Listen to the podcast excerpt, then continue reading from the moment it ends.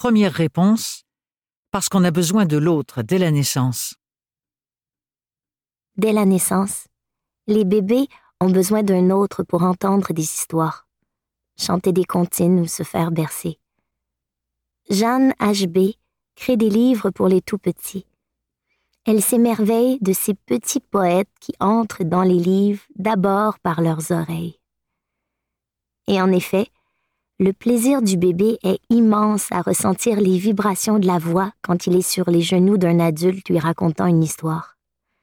Par sa voix, par les émotions et le rêve qu'il partage à l'enfant, cet adulte l'invite dans le monde de la littérature. Ainsi, le lien d'attachement à l'objet livre deviendra naturel si, tout petit, l'enfant le voit, le touche, et s'il entend à travers la voix d'une personne bienveillante des mots qui activent son imaginaire.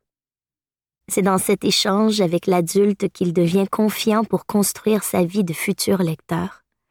Cette relation met en éveil ses sens et l'apaise. Un bébé lit aussi les émotions autour de lui, celles des adultes qui l'entourent comme celles des petits héros des livres.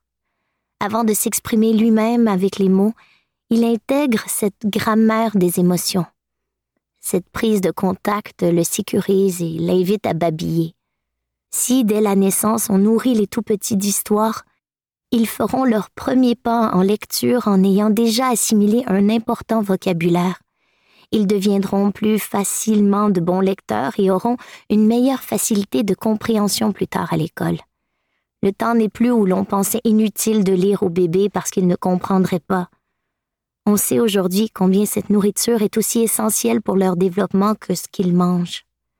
Alors, prenez un tout petit sur vos genoux et racontez-lui des histoires, sans aucune autre intention que le plaisir. Grâce à vous, il vivra ses premières émotions littéraires. D'ailleurs, le monde de la fiction n'est-il pas déjà présent dans sa vie quand vous l'appelez ma petite chouette ou mon lapin? Nous lisons pour connaître la fin, pour l'histoire. Nous lisons pour ne pas atteindre cette fin, pour le seul plaisir de lire. Nous lisons avec un intérêt profond, tels des chasseurs sur une piste, oublieux de ce qui nous entoure. Nous lisons distraitement en sautant des pages. Nous lisons avec mépris, avec admiration, avec négligence, avec colère, avec passion, avec envie ou avec nostalgie. Nous lisons avec des bouffées de plaisir soudain, sans savoir ce qui a provoqué ce plaisir. Alberto Manguel.